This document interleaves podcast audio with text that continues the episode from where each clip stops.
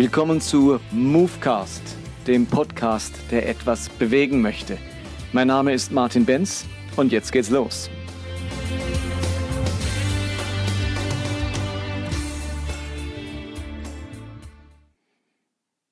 In den vergangenen zwei Monaten hatte ich ein Sabbatical, also eine Auszeit, die Möglichkeit, über neun Wochen einmal weg zu sein von meiner Arbeit und meinem gewohnten Umfeld. Und ich muss sagen, diese neun Wochen gehören zu den schönsten Wochen meines Lebens. Ähm, hat mir unglaublich gefallen, gut getan. Ich fühle mich erfrischt und ermutigt und hoffnungsvoll. Und im Vorfeld musste ich mir gut überlegen, wie ich diese Zeit gestalte, damit ich wirklich heute sagen kann, es war so eine gute Zeit. Ich hatte ein bisschen die Befürchtung, was ist, wenn ich nach zwei Monaten zurückkomme und bin irgendwie äh, nicht aufgebaut, die Zeit war irgendwie unnütz oder es hat mich gelangweilt oder ich bin irgendwie schlechter drauf, als ich gegangen bin.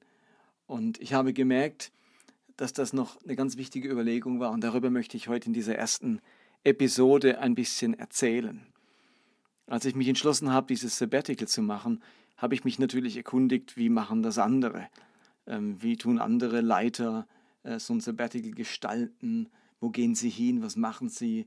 Und ich habe gemerkt, wenn ich mich mit anderen Leuten unterhalten habe oder irgendwo was von Leitern gelesen habe über Sabbatical, dann war das meistens so gestaltet, dass sie oftmals in die USA oder ein anderes spannendes geistiges Land geflogen sind und dort viele Wochen von einer Mega-Gemeinde zur anderen gegangen sind oder von einer Uni oder Ausbildungsstätte zur anderen, äh, mit Pastoren gesprochen haben, mit bekannten Leuten gesprochen haben, Input bekommen haben, auf der Reise dann irgendwie sich neuen Bücher mitgenommen haben und einfach Input wollten und zurückkommen und inspiriert sein und ganz vieles gesehen haben, Modelle kennengelernt haben, die man dann in irgendeiner Form hier in der eigenen Arbeit umsetzen kann. Und eigentlich hatte ich es genauso vor. Haben schon geplant, in welchen Bundesstaat der USA wir gehen, wo wir auf möglichst engen Raum viele äh, unterschiedliche Gemeinden kennenlernen können, die bekannt sind, die erfolgreich sind und von denen man möglichst viel lernen kann. Ich habe mir dann allerdings überlegt, was möchte ich eigentlich in diesem Sabbatical erreichen?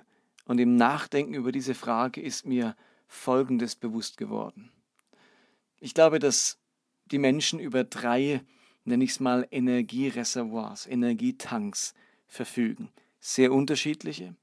Und ich möchte die mal nennen. Ich glaube, der, der eine Energietank ist unser körperlicher Energietank, unsere körperlichen Kräfte.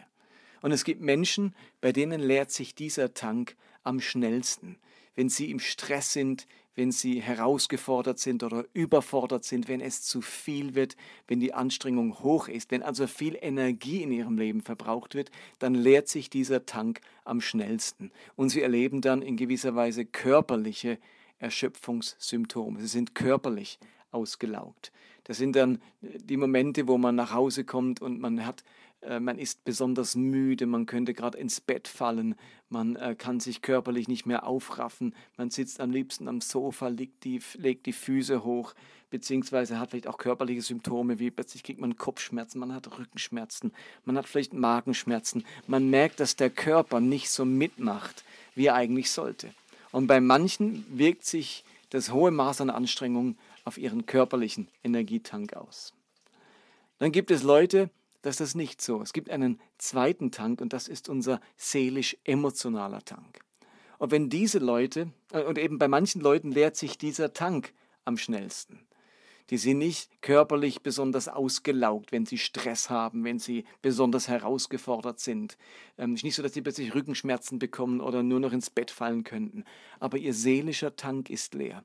Ihre Geduld ist plötzlich deutlich kleiner, ihre Reizbarkeit ist höher, sie verlieren so die innere Freude oder die Hoffnung, sie merken, dass sie sich schlechter aufraffen können, dass sie sich lieber isolieren oder von Menschen zurückziehen, nicht mehr so kontaktfreudig sind. Also all die Dinge, die eigentlich emotionale Energie brauchen, gelingen nicht mehr so. Zu denen kann man sich schlechter aufraffen. Also der emotional-seelische Tank ist leer.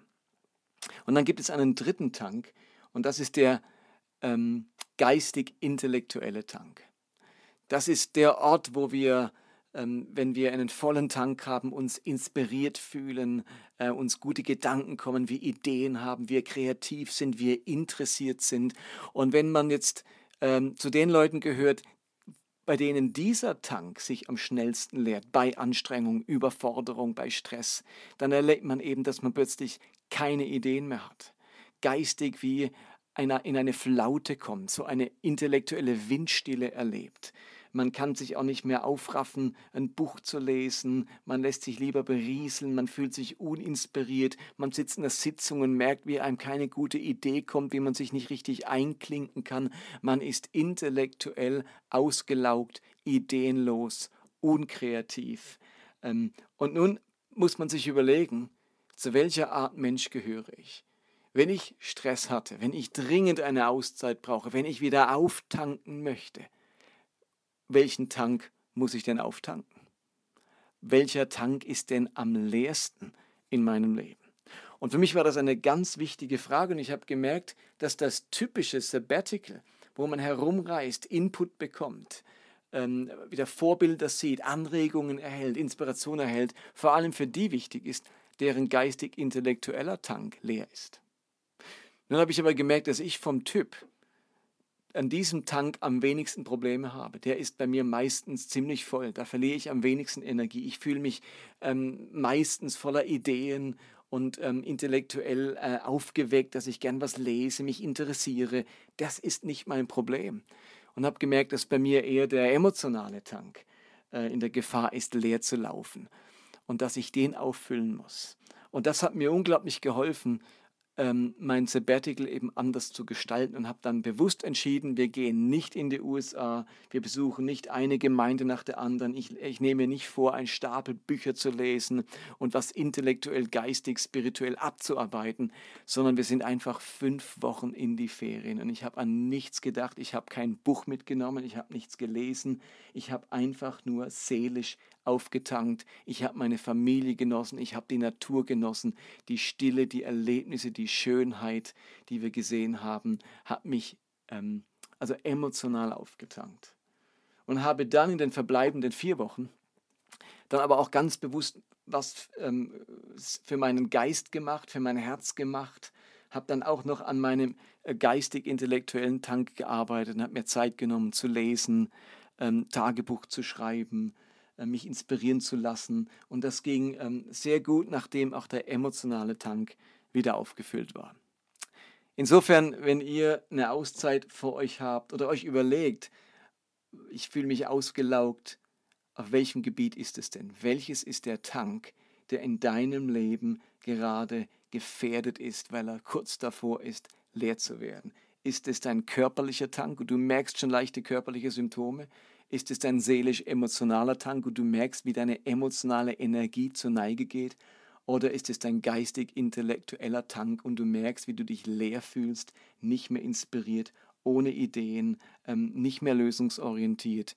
Und diese Entscheidung hilft dir, ganz konkrete Maßnahmen zu ergreifen und dafür zu sorgen, dass die Auszeit, die Ferien oder so, die man vor sich hat, eben nicht umsonst sind und man zurückkommt und man sich wundert, warum man eigentlich sich immer noch genauso ausgelaugt fühlt wie vorher.